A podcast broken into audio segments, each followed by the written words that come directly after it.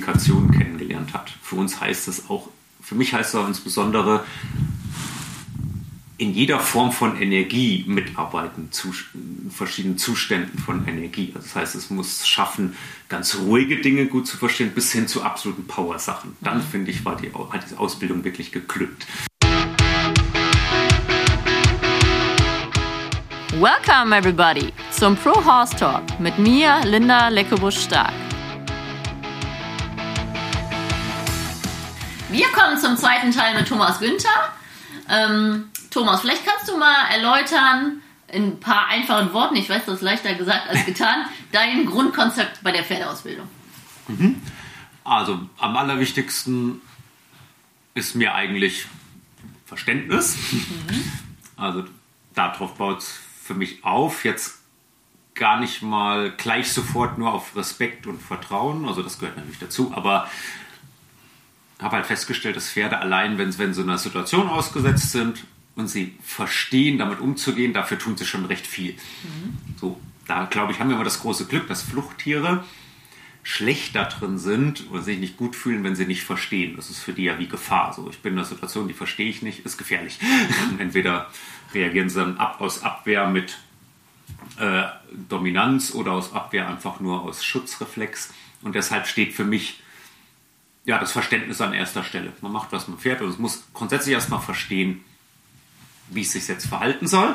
Dann will ich natürlich eine Beziehung auf jeden Fall auch mit dabei haben beim Pferd und wie die Beziehung aussieht, das kann man, finde ich, entscheiden. Also ob das jetzt mehr wie eine ähm, Schüler-Lehrer-Beziehung ist oder eine Trainer-Sportler-Beziehung oder äh, Chef-Mitarbeiter-Beziehung. Das kann man, finde ich, sich auch raussuchen und auch je nachdem, was man tut, ob man auf Turniere geht oder ob man das tatsächlich privat einfach nur bei sich hat, das Pferd, kann man das ja auch definieren und auch den Umgang anpassen.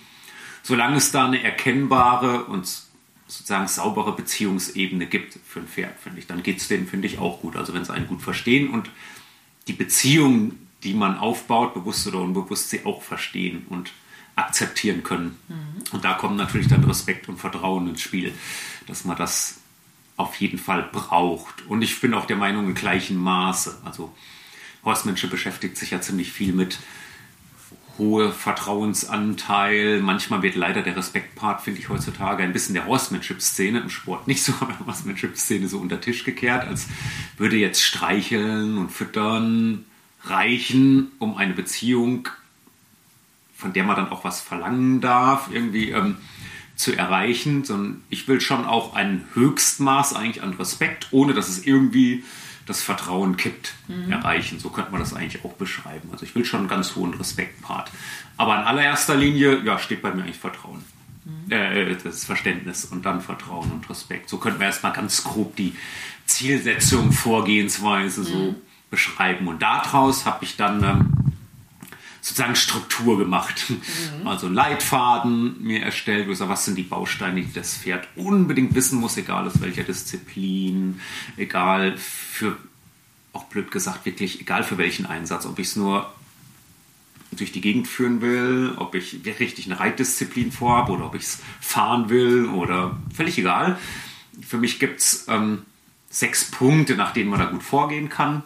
Punkt 1 ist für mich, Punkt 1 und Punkt 2, fasse ich mal zusammen, sprechen das Verständnis an. Das sind für mich Desensibilisierung und Sensibilisierung als, als Prozess sozusagen, Verständigung abzuklären. Kurz erklärt, Desensibilisierung, es gibt einen Reiz, der kommt von uns oder außerhalb, Pferd soll verstehen, brauchst du nicht darauf reagieren.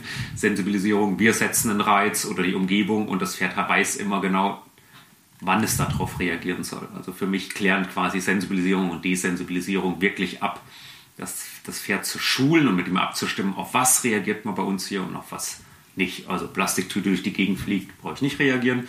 Ein äh, Finger oder Hand an der Flanke oder ein Schenkel, der eine bestimmte Richtung hat, dem darauf sollte ich reagieren und zur Seite weichen zum Beispiel oder so. Und das will ich auf möglichst hohem Niveau. Also das ist so typisch für unser Konzept, ist wirklich die größtmögliche Sensibilität in die Kommunikation zu kriegen, in die aktiven Hilfen sozusagen und das Höchstmaß an Desensibilisierung im Sinne von Anti-Schreck und wirklich Verständnis darauf musst du nicht reagieren hinzukriegen. Mhm. Und ähm, Dann die nächsten Punkte sind für mich, die sprechen für mich ganz viel Respekt und Vertrauen an. Das heißt, Bewegungs- und Richtungskontrolle sind bei uns sozusagen im Leitfaden so Punkt 3 und 4. Mhm. Und Pferde denken ja über Bewegung und Richtung. Kann man so beschreiben. Nur alles, was sie denken, äußert sich in irgendeiner, klar, Mimik auch, aber immer in irgendeiner Bewegung oder Richtung oder sie andeuten mit ihrem Körper. Das ist nun mal ihre Körpersprache. Und deshalb da wollen wir damit auch bewusst umgehen. In der Basis muss ich also eine Bewegungs- und Richtungskommunikation und Kontrolle aufbauen, damit ich mit dem Pferd überhaupt verständlich reden kann und eine Führung übernehmen kann, eine Beziehung aufbauen kann. Und dann, nachdem er das berücksichtigt hat, also ein Verständnis aufgebaut hat über Bewegung und Richtung, die Beziehung und Vertrauen und Respekt fördert und natürlich daraus auch Lektionen entstehen. Also eine Lenkung ist eine Richtungsansage, ein Angaloppieren ist eine Bewegungsansage. Ähm, daraus entstehen auch Lektionen. Ähm, Gibt es für mich dann bei Punkt 5, das ist dann bei uns Form und Balance sozusagen da greift für mich dann das, was jeder Klassischreiter sich auch vorstellt, so oder äh, die Klassischreiterei kümmert sich ja sozusagen schwerpunktmäßig um diesen Bereich intensiv. Was ist die möglichst gute Form und Balance des Pferdes oder Reitpferdes oder auch am Boden? Also das berücksichtigen wir auch schon in der Freiarbeit. Gibt es für mich auch Form und Balance. Wenn ich mein Pferd anspreche, will ich eigentlich immer, dass ich weiß, man hat sogar selbst beim freien Pferd eine Verantwortung für die Form und Balance, die entsteht. Mhm. Weil auch da antwortet es mir, wenn ich es frei im Roundpen rumschicke, bewegt es sich ja auf meine Ansage, nicht mehr selbstbestimmt, sondern fremdbestimmt und es gibt mir eine Antwort. Wenn es den Kopf nach außen wegdreht, Rücken wegdrückt, drückt es genauso jetzt den Rücken weg wie beim Reiten. Mhm wegen meiner Energie, wegen meiner Frage. Also bin ich eigentlich auch für verantwortlich, das zu ändern. Mhm. Wenn ich sage, Rücken wegdrücken ist blöd für deine Balance und für deine körperliche Entwicklung und auch mentale, dann sollte ich es ändern. Und deshalb ist mir der Punkt wichtig, auch für alles, selbst in der Bodenarbeit oder logischerweise auch beim Reiten, dass Form und Balance mit berücksichtigt werden. Und dann aber auch verschiedene Klassifizierungen haben, von Basisform bis hin zu ja, höchsten, mhm. höchster Versammlung vielleicht von mir aus. Aber der Punkt ist uns eben auch wichtig. Das nehmen wir dann so in Punkt 5. Und Punkt 6 ist für mich dann nochmal, sich gezielt Herausforderungen immer zu stellen. Also Herausforderungen und sich denen bewusst zu sein. Situationsherausforderungen, äh, Hindernisse, was, damit bewusst umzugehen. Und so kann man da in diesem Leitfaden handeln wir uns sozusagen immer entlang. Mhm. Immer wenn ein, eine neue sozusagen Kommunikation aufgebaut wird, ein neues Signal, eine neue Vokabel, wie auch immer man es jetzt nennen will, dann geht es los mit Desensibilisierung, Sensibilisierung, dieses Signal, diese Einwirkung abzustimmen. Also meinetwegen eine Gerte kommt ins Spiel, dann muss ich, bin ich der Meinung, ich darf kein, keine Energie nur sensibilisierend benutzen, wenn ich sie eben nicht auch desensibilisierend benutze. Also Beispiel mal Gerte. Wenn ich eine Gerte benutzen will, anzutuschieren für irgendeine Bewegung, dann muss ich sie genauso zischend neben dem Pferd bewegen können, ohne dass was passiert. Mhm. Das heißt, diese Balance zwischen Sensibilisierung und Desensibilisierung klärt für mich immer das Verständnis des Pferdes für diese Energie ab. Weil da merke ich immer, gibt es auch viel, viel Probleme oder daraus entstehen viel Probleme. Wenn ich eine Gerte nehmen kann und dann mein Pferd piaffiert sofort, bevor ich es berühre, könnte ich denken, jo, schön leicht, aber wenn ich die Gerte nicht mal irgendwie komisch bewegen darf und es rennt dann weg, mhm. dann müsste ich sagen, tut mir leid, die Gärtenenergie ist schlecht mhm. zu benutzen fürs Piaffieren. Das ist mehr vielleicht Flucht oder Kampf Gegendruckreflex, der jetzt PA4 auslöst, als verstandene Handlung. Mhm.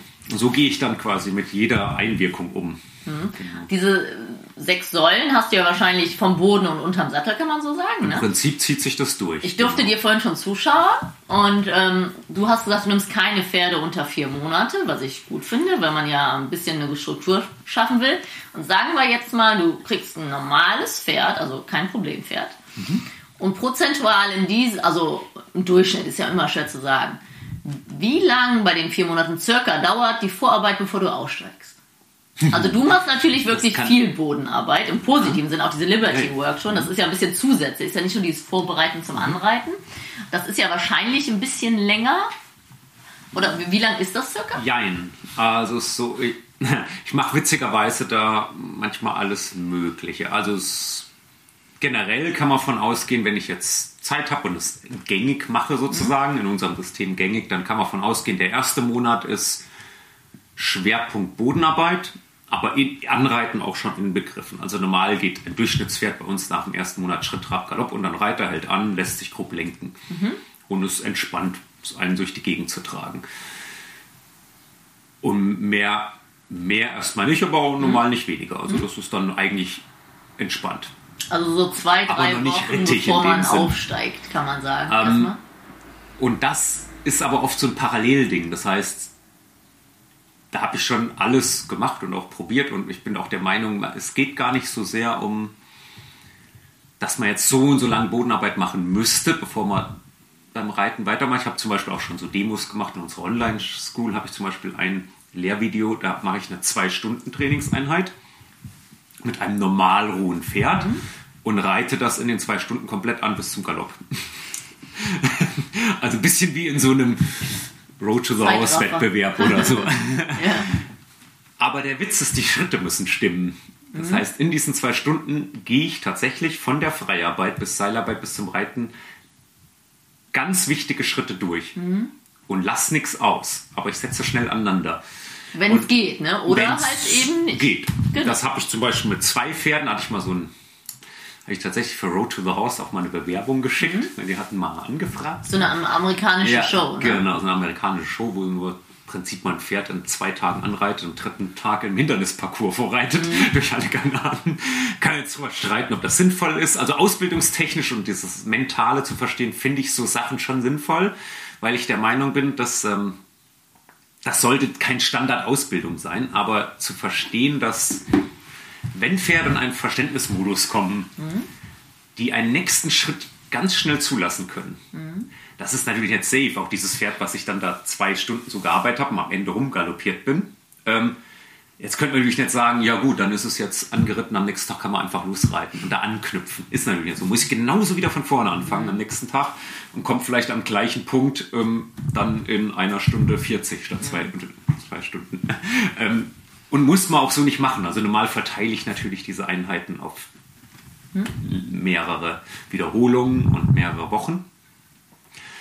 Aber das ist für mich so ein wichtiger Punkt zu verstehen, dass Pferde immer, wenn man sie in einen so einen, ja, so einen Modus, Nachdenkmodus nenne ich es gerne, bringt, dann können Dinge auch schnell gehen, wenn die Sch- Kleinschrittigkeit aber da ist, vorzugehen. Und wenn man den aber nicht kriegt, dann können Dinge auch ewig dauern, egal wie lange ich da rummache. Und das demonstriere ich manchmal gerne. Deshalb habe ich schon alles gemacht, vom ersten Tag an schon galoppieren unterm Sattel bis hin zu, ich nehme mir ein bis zwei Monate Zeit, bis ich das Pferd das erste Mal unterm Sattel galoppiere. Aber so ganz im Durchschnitt sieht das Gängige eigentlich aus. Der erste Monat ist schon schwerpunktmäßig Bodenarbeit, eben bei den meisten Pferden. Damit ich sauber durchgearbeitet habe, sitze ich meistens in der zweiten, dritten Woche das erste Mal so drauf.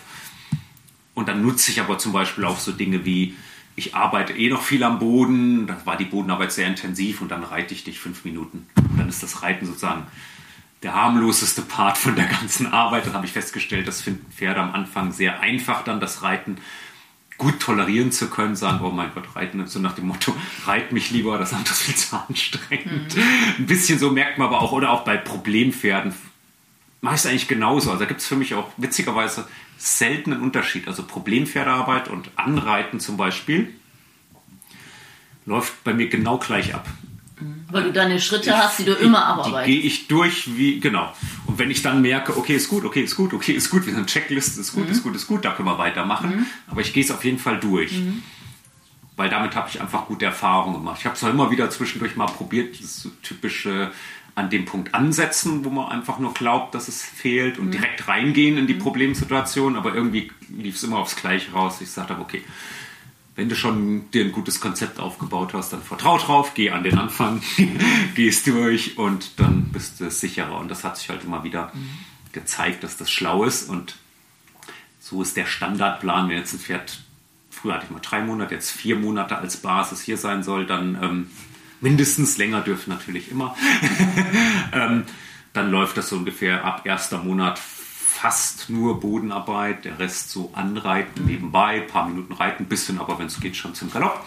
Und dann ist der zweite Monat so der wirklich die Basics des Reitens aufarbeiten, am Boden noch das weiter ausarbeiten, was noch nötig ist, so das nächste wieder vorbereiten. Es geht für mich am Boden auch immer wieder nochmal nächste Schritte fürs Reiten ruhig auch wieder davor zu bereiten. Mit, keine Ahnung, Genauigkeiten, Arbeit an der Hand, äh, Seitengänge, irgendwas mhm. schon mal, bevor es von oben intensiver kommt. Das Dann heißt, du bringst genau. den Pferden die Bewegungsabläufe vom Boden bei, wie du gerade gesagt hast, bevor du es von oben machst, zum Beispiel das seitwärts? Nicht alle komplett, aber teils schon, ja, so grob schon. Mhm. Und ähm, mhm. vielleicht, also wir machen ja auch Bodenarbeit zum Anreiten, wie ja fast jeder, aber ich glaube, die meisten, nicht aus der Hausmanship-Szene, longieren die Pferde. Jetzt übertrieben gesagt. Ich lasse die auch im Roundpen laufen. Ich habe bis jetzt die Pferde immer nach außen drehen lassen. Das will ich jetzt demnächst ändern. Ich habe das zugehört. ähm, vielleicht kannst du mal kurz so den Unterschied sagen zwischen dieser Liberty-Arbeit und der Bodenarbeit zum Anreiten. Kann man das irgendwie ein bisschen differenzieren, so für Laien erklärt? Oder würdest du das von außen? Oder ich meine, bei dir geht das also fließend bei uns ineinander fließend über. ineinander über und gehört es direkt zusammen. Mhm. Ähm, aber natürlich hat die, was jetzt so Beziehungsarbeit angeht, mhm. Und aber auch Verständnis im Sinne von, okay, ich habe jetzt, das Pferd hat nichts am Kopf, aber konzentriert sich trotzdem, wie man hat gefühlt Kopfkontrolle, ohne direkt dran zu sein. Mhm. Ähm, das ist das Spannende daran. Ähm, ähm, kann man es ja so beschreiben, dass man tatsächlich mehr sie abholen muss in ihrer natürlichen Muttersprache sozusagen. Also ich sage immer so, das Pferd hat die Freiarbeit, ja, ist ja seine, mhm. ist ja seine Sprache. Mhm. Das heißt, sie bewegen sich untereinander ohne Hilfsmittel mit ihrem Körper, mit ihrem räumlichen Denken. Hier mache ich dir eine Tür zu, da mache ich dir eine auf, da schiebe ich dich mit körperlicher Energie hin. Mhm. Und ähm, das heißt, die kennen ja sehr wohl untereinander was das bedeutet, Raum einnehmen oder Raum freigeben und so weiter. Mhm. Und da setzen wir halt einfach an und sagen, okay, dann nehmen, holen wir dich da ab. So, ich vergleiche es immer gern mit, wenn, wenn man eine Fremdsprache lernen will, äh, will Türkisch lernen, da freut man sich einfach, wenn derjenige perfekt Deutsch kann und einem dann da abholt und mhm. dann Stück für Stück das Türkisch erklärt. Und so kommt einem das ein bisschen bei der Freiarbeit vor. Man holt sie da ab in ihrer Muttersprache und fängt dann so langsam an zu sagen, so, da gibt es jetzt aber eine andere Sprache. Mhm eine Fremdsprache für dich jetzt noch. Die soll aber auch zu deiner Natur werden, sozusagen. So gut werden, dass es deine zweite Muttersprache wird. Und ja. so ungefähr, ja, mhm. kann man sich das vorstellen. Vielleicht willst du mal kurz erläutern, was du mir von einem Roundpen so ein bisschen gezeigt hast. Also wir sind äh, mit einem Pferd, was seit drei Wochen erst hier ist, glaube ich, hast du gesagt, mhm. ne? war schon angeritten, äh, in Roundpen und dann hast du ihn nicht gleich losgeschickt und weglaufen lassen, sondern Genau. Also das Erste, was wir mal erreichen wollen, ist, was ich unbedingt will, ist, dass sie wissen, sie dürfen zu einem kommen oder sollen es eigentlich sogar, sollen es aber auch entscheiden können. Mhm. Aber es kann natürlich auch ähm, die Situation entscheiden, was ich dann wirklich als erstes machen muss. Also die Vorstellung ist, als Endzielbild des freien Pferdes, dass es sich genauso gut ranholen lässt wie wegschicken, mhm. was von Natur aus nicht geht. Das ist eine Disbalance. In der Freiarbeit sprechen wir gerne von der Balance zwischen ran und weg. Mhm. Von Natur aus gibt es, blöd gesagt, nur gutes Weg, schlechtes ran. Fluchttier. Also, Fluchttier. Das kommt einfach nicht ran. Ja. Schon gar nicht, wenn man was will nämlich immer so ein lustiges Bild für Leute. Das ist wie wenn sonst das Raubtier sich hinsetzen würde, Teller, Besteck und dann rufen würde. So, komm mal her.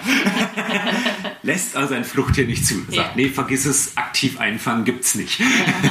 Entweder komme ich, weil ich irgendeine Neugierde habe oder in, das ist ja auch ein Ansatz, Neugierde zu wecken. Mhm. Also man kann auch Roundpen-Arbeit so machen, sich da hinsetzen. Gibt es auch, machen auch manche, sagen, setz dich hin, lies ein Buch, wart bis das Pferd kommt. Mhm. Finde ich auch okay als aller, allerersten Kontakt oder mhm. so. Ne? Ich mache es meistens gleich ein bisschen aktiver, dass sagst, so, ich bin jetzt hier und du spürst meine Anwesenheit ganz deutlich, weil ich gehe hier rum, Raum einnehmend.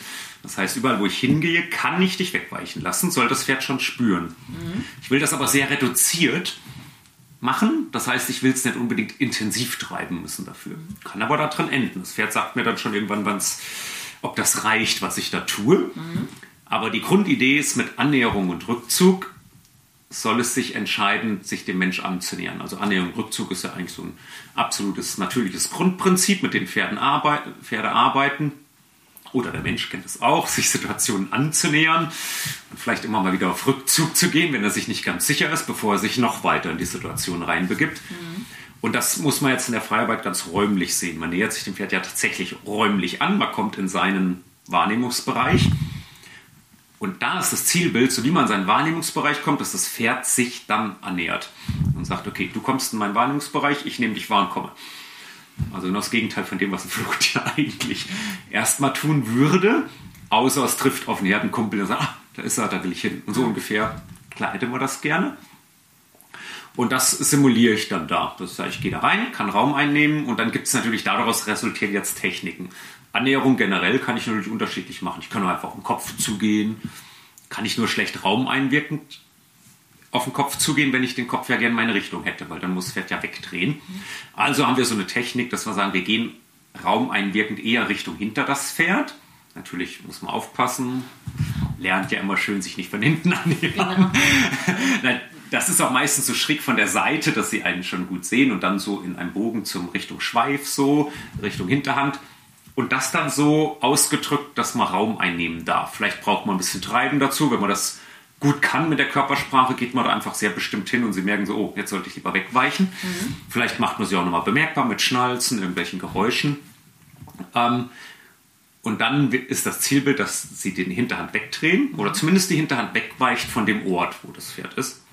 Dann hat man schon mal den Effekt, das Pferd hat einen wahrgenommen, klar, und es musste ausweichend reagieren. Damit habe ich auch schon so einen kleinen Sicherheitsaspekt, so nach dem Motto, du musst schon auf jeden Fall mir weichen, auch wenn ich dich gleich einladen werde, zu mir zu denken. Und ich will dir nicht weichen müssen. Das ist sonst blöd beim paar hundert Kilo Tier. Äh, und damit man schon auch ein bisschen Respekt gleich haben kann. Und das aber, wenn es geht, halt mit so wenig Power wie möglich. Also ich muss jetzt nicht unbedingt reingehen und sagen, jetzt jage ich dich darum, bis du dich hoffentlich anschließt. Und es kann einfach, deswegen kann das reichen von bis. Es kann reichen von einen Schritt zur Hinterhand hingehen, Pferd treten Hintern weg. Ich kann es schon einladen, indem ich einfach nur wieder zurückgehe auf Rückzug mhm. oder mich wegdrehe. Kann aber auch enden, mein Pferd ist so ignorant und kriegt nichts mit, dass ich tatsächlich kurz sage, so jetzt gebe ich hier gefühlt drei Runden Vollgas.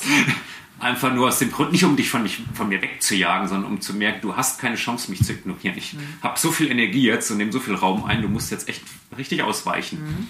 Also von daher ist, kann das sehr variieren, was wirklich bei rauskommt. Und das kommt mir auch mal darauf an, dass man das versteht, weil viele merken sich sonst immer nur die Aktion selbst und dann sehen sie so eine Aktion und denken, ach so geht das Rumjagen, schließt sich schon an. Ne? Ja, also du willst ja eigentlich, wenn er zum Beispiel jetzt Schritt geht, das hast du mir ja schon gezeigt, dass der im Idealfall natürlich zu dir schaut oder sogar zu dir kommt. Genau. Aber du willst eigentlich immer die Augen, ne? Und, und, das, genau, ist dann so ein bisschen das Zielbild, ähm, dass sie sich einem ja zuwenden. Also ich mache eine Annäherung, mhm. wie gering die auch immer ist, ein bisschen zur Hinterhand, vielleicht auch richtig treiben, was auch immer. Das Pferd nimmt die wahr, gibt mir eine Antwort. Mhm. Jetzt hat es meistens zwei Optionen. Also erste Option wäre nämlich gar nichts tun, dann werde ich es ja steigern, dann wird es irgendwie reagieren. Also entweder dreht es dann den Hintern weg, wenn ich bin dann von der Nase abgewandt, also der Nase drehe ich schon fast den Rücken zu und gehe dann so auf Richtung Hintern.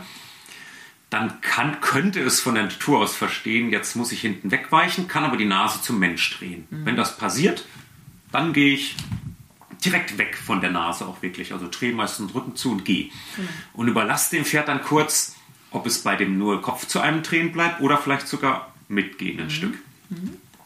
Ähm, es könnte aber natürlich auch nach vorne wegrennen. Könnte auch sagen, ja gut, der Hintern geht aus dem Weg und dann renne ich weg. Mhm. Wenn das passiert, bleibe ich meistens einfach noch so ein bisschen dran, so hinterhergehend, ob es sich dann vielleicht noch dreht. Mhm. Oder ich gehe dann so mit dem Rücken, sagen wir so schön rückwärts, schneide ich den Weg ab, gehe dann mhm. vors Pferd, so dass es hoffentlich nicht mehr weiter rennt, sondern wieder überlegt, stehen zu bleiben. Oft kommt da dann mal die Nase zum Beispiel, dreht sich so ein bisschen zu einem oder fast schon beide Augen mhm. zu einem. Und dann wende ich mich wieder ab und biete wieder Folgen an. Und das dann so lange, bis sich es ganz sicher dazu entscheidet, hinterher zu gehen. Und beide Augen ist so ein, auch so ein Bild, was wir sehen, so beide Augenpositionen. Die hat auch ja, psychologisch den Grund, dass, dass, man die, dass ich die gerne habe. Wenn ich mich dem Pferd dann richtig zuwende, sagen, mit meinen beiden Augen, wir können ja sowieso uns schlecht nur mit einem Auge zuwenden, aber das mal so in der Pferdesprache ausgedrückt, ich die Nase, meine beiden Augen zum Pferd nehme, voll fokussiert, mhm. dann will ich meinem Pferd gern beibringen, das auch zu tun. Und das fällt Fluchttieren eigentlich schwer. Die wollen eigentlich fast immer nur einem ein Auge zudrehen und den Kopf schräg stellen. Was auch ein Sicherheitsverhalten ist, weil dann sehen sie noch alles hinter sich, haben uns ja sehr wohl im Blick. Das ist auch nicht das menschliche Weggucken, was wir uns oft denken. Mhm. Sie gucken ja nicht weg, sie haben uns auf einem Auge sicher. Und durch die Rundumsicht sehen sie dann halt auch noch alles hinter sich. Und wenn ich jetzt aber wirklich beide Augen nach vorne kriege und dann die Ohren auch noch nach vorne kommen, dann weiß ich, für diesen Moment hat das Pferd sowas wie Fokus, legt die Bilder übereinander und fixiert mich an, wie wenn es irgendwas anschnuppern will oder so, oder unbedingt hin will. Und ähm, das versuche ich dann ja, rauszuarbeiten, dass es sicher wird und dadurch kriegt man tatsächlich auch einen Teil des Fluchttiers schon weg. Es gibt auch Pferde, die werden dadurch schon ruhiger und erschrecken sich nicht mehr so viel, weil sie verstehen, ach so, wenn ich den Fokus auf dich nehme, muss ich mich um nichts mehr rundherum kümmern und irgendwie passiert auch nichts, wenn ich so abschalte. Das ist ja die Angst von einem Pferd. Ich schalte ab, kriege nichts mehr mit und dann werde ich gefressen. und, und das ist das Cool an der Freiarbeit, wenn man das schafft, dass sie sich so konzentrieren, so fokussiert sind, merken aber, da passiert auch nichts, dann kriegt man bei vielen Pferden schon, besonders bei den Sensiblen dann besonders, mhm. schon ziemlich viel Zuneigung sozusagen oder. Zugewandtheit. So bei Dominanteren hat man es dann meist ein bisschen schwerer, weil die eher mal sagen, ähm, ja, ich brauche dich jetzt auch nicht so wirklich, fühle mich auch so sicher genug. Ja. Und da ist es dann tatsächlich noch ein Respektpart zu sagen, ne? solltest mich trotzdem genau angucken. Und ähm, dann will ich dadurch so einen, ja, einen, einen guten Fokus sozusagen auslösen beim Pferd und ein sicheres Folgen. Das ist eigentlich immer so der erste Schritt. Und den mit so wenig Energie und Druck und auch räumlichen Druck erstmal wie irgendwie möglich, mhm. aber auch so viel wie nötig, wie man so schön sagt, dass es halt passiert. Genau. Genau, also, und wenn er dir dann hinterherläuft, dann möchtest du diese Handwechsel nach innen üben, ne? hast du mir gezeigt? Und, genau, wir haben eigentlich so einen, so einen richtigen 8-Punkte. Mhm. Acht-Punkte-Programm in der mhm. Basis Freiarbeit. Da haben wir dann auch richtige Übungsblätter für und dann wissen die Leute mal genau, okay, wir gehen mal nach den Punkten vor. Mhm. Und da ist dann das natürliche Folgen, mhm. nennen wir so schöne die erste Übung. Mhm. Bleiben wir so lange dran, bis dieses Folgen so gut ist, dass wenn man sich einfach wegdreht und geht, das Pferd geht hinterher. Wirklich die Entscheidung trifft, du musst mich nicht mal mitnehmen wie an einem Strick oder du musst nicht mal kommen sagen oder irgendwas. Du hast mich jetzt so aufmerksam, dass wenn du dich wegdrehst, gehe ich hinterher bisschen wie so ein Streberschüler, der sagt, ich gucke den Lehrer an, ich will unbedingt wissen, was der erzählt. und ähm, danach gibt es dann erst noch die Übung, nennen wir so schön, Einfangen aus der Bewegung. Mhm. Das heißt, ich stelle das Folgen eigentlich nur auf die Probe. Ich schicke dann mein Pferd scheinbar weg. Mhm. Auf Dauer gibt es eigentlich kein Wegschicken bei der Freiarbeit, weil Wegschicken würde bedeuten, Freiarbeit beendet, Kommunikation beendet. Aber ist es ein Ausweichen lassen, nach links oder nach rechts weg in eine Richtung. Ähm, das Pferd empfindet das von Natur aus aber oft als wegschicken, wenn man plötzlich sagt, geh mal hier von diesem Platz nach links oder nach rechts und ich treibe dich auch noch an. Mhm. Und dann versuche ich danach so schnell wie möglich das Folgen wieder auszulösen. Also ich probiere quasi aus der Bewegung heraus, das in Bewegung zu setzen, dann wieder das Folgen zu kriegen. Mhm. Das dauert dann manchmal so ein bisschen, dann lassen sie sich mal gut bewegen, dann kommen sie dafür nicht wieder ins Folgen, dann geht man wieder zurück quasi in den ersten Ablauf. Wenn sie rennen, bremst man sie aus, vielleicht kommt dann wieder die Nase. Vielleicht muss man nochmal neu zur Hinterhand gehen, das wieder mhm. zu einem drehen und dann ist man eigentlich wieder in der ersten Übung, mhm. bis die wieder klappt. Dann schickt man sie wieder los, probiert wieder und irgendwann lernen die, manche geht das auch ganz schnell, man schickt sie los, dreht sich rum und zack, bumm, kommen sie ins Folgen. Mhm. Das ist dann eigentlich der zweite Ablauf. Mhm. Der dritte beschäftigt sich dann mit dem, dritte Übung mit dem, was die meisten als frei longieren bezeichnen würden. Das heißt, so wie ich jetzt mein Pferd links rum losschicken kann und rechts rum und es kommt immer wieder zu mir ins Folgen, dann weiß ich schon mal, ah cool, ich darf dich bewegen, du kommst wieder. Das ist eigentlich die absolute Basis der Freiarbeit. Und, das, das, ist ja unheimlich anstrengend für den Kopf des Pferdes. Also körperlich, weil du hast ja am Anfang gar keinen Trab oder Galopp gemacht. Ne? Du hast einfach ein bisschen, und das möchtest du ja auch nicht zurecht, weil die ja nicht gleich weglaufen sollen. Ne? Mhm, genau. Ja.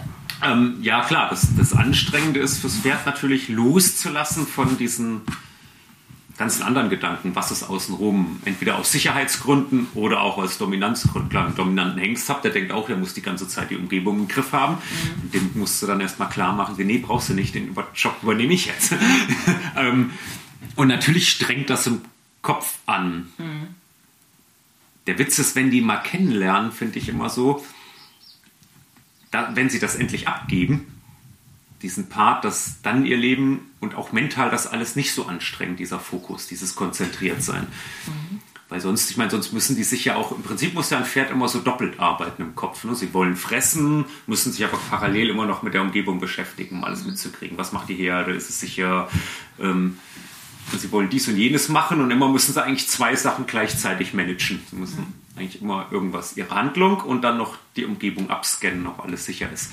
Und eigentlich wird ihr Leben ein bisschen leichter, weil das können sie alles fallen lassen. Ich kann jetzt einfach mich auf den da konzentrieren, was der da macht. Und dann machen wir irgendeine Übung und das andere ist alles völlig egal. Mhm. Ist natürlich nicht so leicht, sie an dem Punkt erstmal zu haben, aber ich kann immer feststellen, dass, dass, dass viele danach, wenn sie das erstmal haben, nicht mehr so anstrengend ist. Und der Witz ist dann auch generell Aufmerksamkeits- Spannen nicht mehr so anstrengend sind für die, die mir einfach besser zuhören können. Und wir arbeiten in unserem Konzept auch durchaus manchmal sehr lang mit Pferden. Also viele sind oft erstaunt über hier, auch wenn sie in so Programme kommen, wie sie zwei, drei Stunden ihr Pferd damit drin haben. Natürlich wird das nicht zwei, drei Stunden eng gezirkelt oder irgendwas, sondern einfach, das ist mit dabei und das muss ich immer wieder neu wirklich konzentrieren oder mal dies machen, mal was eher körperliches, bisschen mehr mentales, mal dies, mal jenes. Und dass das aber möglich ist, und das hat schon viel damit zu tun, ob, die, ob man diesen Punkt kriegt oder nicht. Mhm. Genau. Ja, cool. Ja. Das ist echt, äh, also das ist ja der jetzt im weiteren Sinne ein bisschen der Join-Up. Unter diesem Begriff kennt man es ja so ein bisschen, ja, oder? Also dieses ja, Pferd soll mir so. folgen, zu mir kommen. Ne? Mhm. Ähm, dieses Lernen zu lernen ist ja echt super wichtig, gerade für Jungpferde, dass sich mal konzentrieren. Ne? Was sind denn für dich so offensichtliche Anzeichen, dass das Pferd sich wohlfühlt? Oder es ja, also so ganz offensichtlich natürlich so ähm, die, die, die Ruhe in ihren Bewegungen mhm. und, und Körper, mehr oder weniger Körperspannung. Also daran kann, kann man es, finde ich, sehr gut ausmachen. Ähm, auch eben diese beide Augenposition zum Beispiel entspannt hinzukriegen. Mhm. Fast immer senken sie dabei auch ein bisschen den Kopf. Also wenn die so richtig sagen, okay, ich lasse die Nase bei dir, beide Augen auf den, geht fast immer der Kopf so ein bisschen runter, wie wenn man jetzt eigentlich nur zum Streicheln da wäre und gar nichts von ihnen sonst mhm. groß will.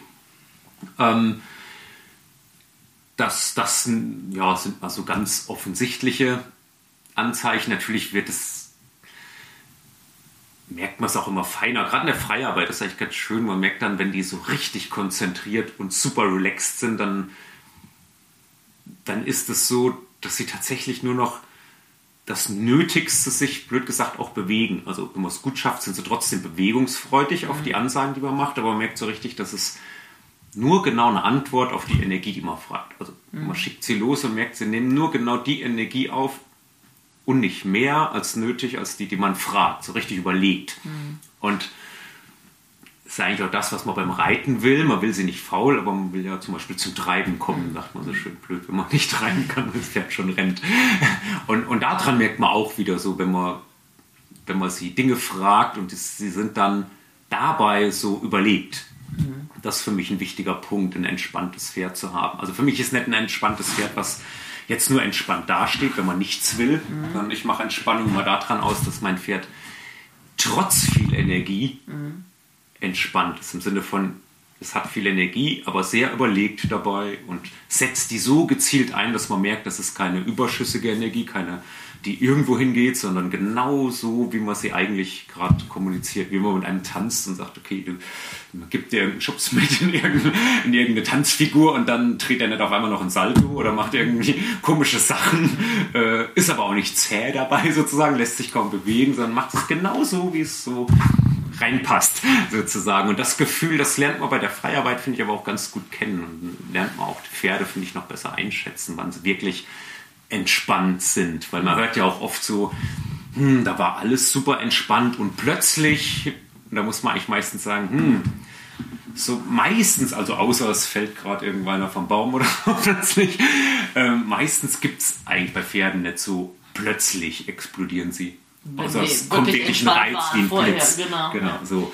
Und deshalb, ähm, ja, das gibt es natürlich ganz feine Wahrnehmungen dafür, auch wann ist das Pferd entspannt. Aber ganz offensichtlich merkt man ihnen an, dass sie ein bisschen Kopf absenken, dass ihre Muskelspannung weniger ist, dass sie sich total relaxed fühlen. Was sagst bewegen. du denn zu diesem Abkauen? Das sagen doch viele, mhm. dass die Pferde dann nachdenken. Weil lustigerweise, ich habe ja von beobachtet, mhm. hat das Pferd natürlich mehrmals abgekaut und es hat im Stehen neben dir abgeschnaubt. Und das habe ich, glaube ich, noch nie gesehen, dass ein Pferd im Stehen abschnaubt. Mhm. Ich habe das beim Reiten, das ist mir auch ganz wichtig, dass mhm. sie locker werden. Das ist für mich so ein ganz mhm. klares Zeichen. Die atmen mal tief durch, im positiven mhm. Sinne. Mhm. Aber das im Stehen habe ich das noch nie gesehen. Also total interessant. Ähm, also abkauen ist für mich schon auch ein wichtiges Kriterium. Heißt aber für mich nicht unbedingt, dass es jetzt entspannt ist oder dass es verstanden hat. Ich sehe das immer mehr so wie es wird, also wenn es ein normales Abkauen ist, es gibt ja auch noch so ein Kauen aus Schmerz und nee. so, ne? aber wenn es jetzt wirklich so ein, dass man merkt, es, es, löst sich was sozusagen, dann kann man auch noch nicht sagen, dass sie einen verstanden haben. Für sich haben sie nur in dem Moment, so nenne ich das gerne, sozusagen einen Druck abgebaut. Also sie haben eine Energie, einen Druck abgekriegt. Mhm. Egal, ob man nur streicheln wollte. Also irgendeine Fremdbestimmung ist für mich schon sozusagen Druck. Weil viele sagen ja immer, oh, ich habe noch gar keinen Druck ausgenutzt. Ja, es war sehr wenig, aber natürlich ist es ein Druck. Mhm. also für mich gibt es auch keine Pferdearbeit ohne Druck. Das ist. Äh, das wäre ja leider so negativ behaftet. Wenn man, man jetzt, ja sogar manchmal, man darf das Wort nicht sagen. ja, genau. Weil ich der Meinung bin, der, also wenn man Druck als Kommunikation sieht, also selbst wenn ich sage, ich will dich nur streicheln, ist das ein Wille, ist blöd gesagt auch schon Druck ausüben. Und also kriegt das Pferd immer irgendwie einen Druck ab oder einen Willen oder eine Energie, irgendeine Frage. Und wenn es das für sich innerlich abgebaut hat, so nach dem Motto, okay, jetzt kann ich loslassen von dieser Einwirkung, von diesem Druck, dann kauen sie aus meiner Sicht ab. So fühlt sich das für mich auch immer an. Also findest du das positiv? Oder Im positiven Sinne. Das Pferd ist den Druck sozusagen losgeworden. Mhm. Irgendjemand, wissen wir, wer es war, was Monty Roberts irgendwann hat er so schön gesagt, oder Pat Pirelli vielleicht, das Pferd spuckt den Druck aus. so ein bisschen so, wie wenn es so, äh, jetzt fällt es raus. ähm, Finde ich aber ein ganz gutes Bild, weil aus meiner Sicht werden sie in dem Moment wirklich drucklos. Ob sie dabei natürlich das verstanden haben, was wir uns denken, was sie mhm. verstehen sollten, das ist, sei mal dahingestellt, weil oft sagt man so, ah, jetzt hat es verstanden. Also ich bin nur der Meinung, nee, es, es wird jetzt den Druck los. Mhm. Und es hat das verstanden, was es sich für sich jetzt gemerkt hat. Ob's, mhm. Hoffentlich war es das Gleiche, was wir uns denken.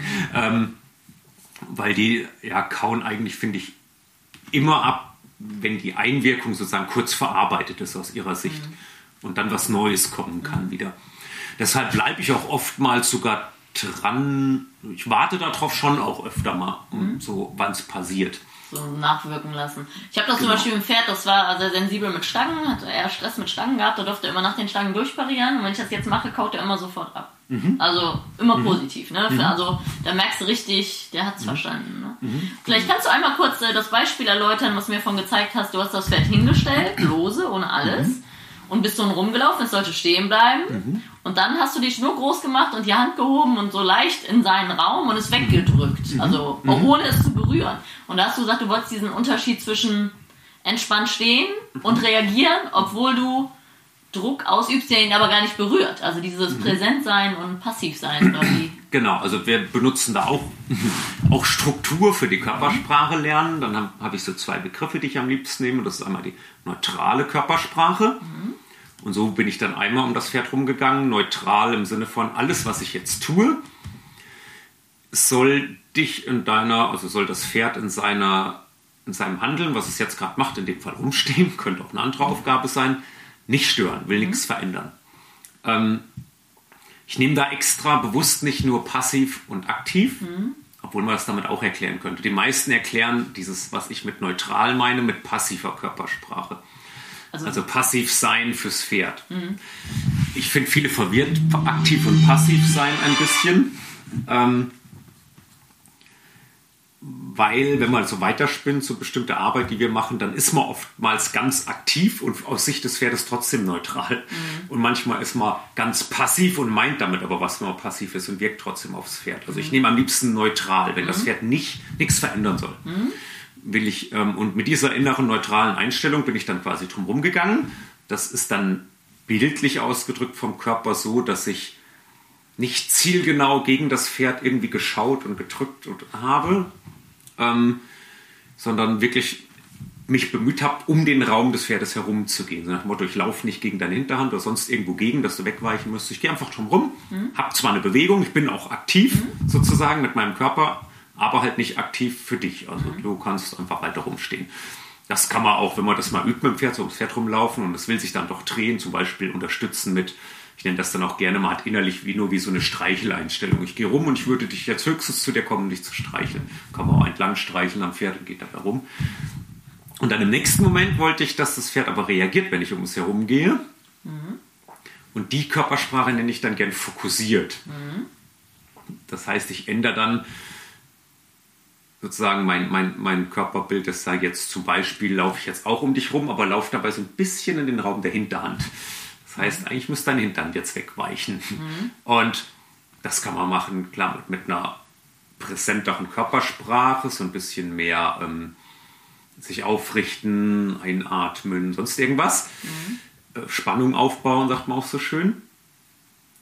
Wobei streng genommen eigentlich mehr das Zielen, finde ich, immer wichtig ist. Also im wahrsten Sinne des Wortes zielgenaue Einwirkung soll das Pferd reagieren und daneben zielend mhm. soll es nicht reagieren. Also vorher bin ich quasi drum rumgelaufen und meine Energie ging vom Weg her daneben, neben die Körperteile, wirklich nur drum rum. Und dann ging es quasi in den Raum des Pferdes rein. Es hat also auf die Hinterhand gezielt. Da hat sich der Weg nicht viel verändert. Ich bin drum rumgegangen, aber immer so ein, aber so ein bisschen doch der Hinterhand näher gekommen. Hast dich auch mehr zum Pferd, Pferd gewandt ne? genau. Ne? und den Teil anfokussiert. Genau. Und das nenne ich so, das unterscheide ich dann gerne noch die als Bild, die fokussierte Körpersprache noch, um, um, um auch nochmal so ein räumliches Bild zu haben, was man dann eigentlich tun kann. Sprechen wir gerne auch von drückender mhm. Körpersprache. Ähm, wo man, um zu drücken, muss ich ja erstmal auch lehnen gegen was, so lehnen gegen das Pferd drücken in den Raum des Pferdes. Deshalb muss man es auch manchmal dafür nicht mal berühren. Die fühlt sich trotzdem an wie was wegdrücken. Da gibt es so schöne Bilder, wie man stellt sich zum Beispiel vor, die Hinterhand des Pferdes ist dann in einer großen Blase drin oder in einem Ball. Und dieser Raum, sozusagen, von der das die Hinterhand umgibt, das spüren Pferde. So, die merken einfach, ob irgendwas jetzt einen Meter, 10 cm näher an die Hinterhand rankommt, obwohl es noch einen Meter weg ist oder nicht. Und ob es da auf, gegen diesen Luftraum drückt quasi. Und so benutzt man eigentlich dann die Körpersprache. Man drückt dann gegen diesen Raum, als wollte man was wegschieben, mhm. obwohl man noch gar nicht auf Berührung ist. Mhm. dafür sind Pferde ja schon mega sensibel, wenn man so zielgenau ist. Und dann ähm, hilft noch gutes Bild, das dann auch so schleichend zu machen. Mhm. Und das für mich immer so ganz gut, finde ich ganz cool für die Leute zu üben, weil eigentlich haben wir ja so einen blöden Reflex als Raubtiere sozusagen von unserer Strategie her. Wollen wir immer schleichen, wenn das Pferd nicht reagieren will.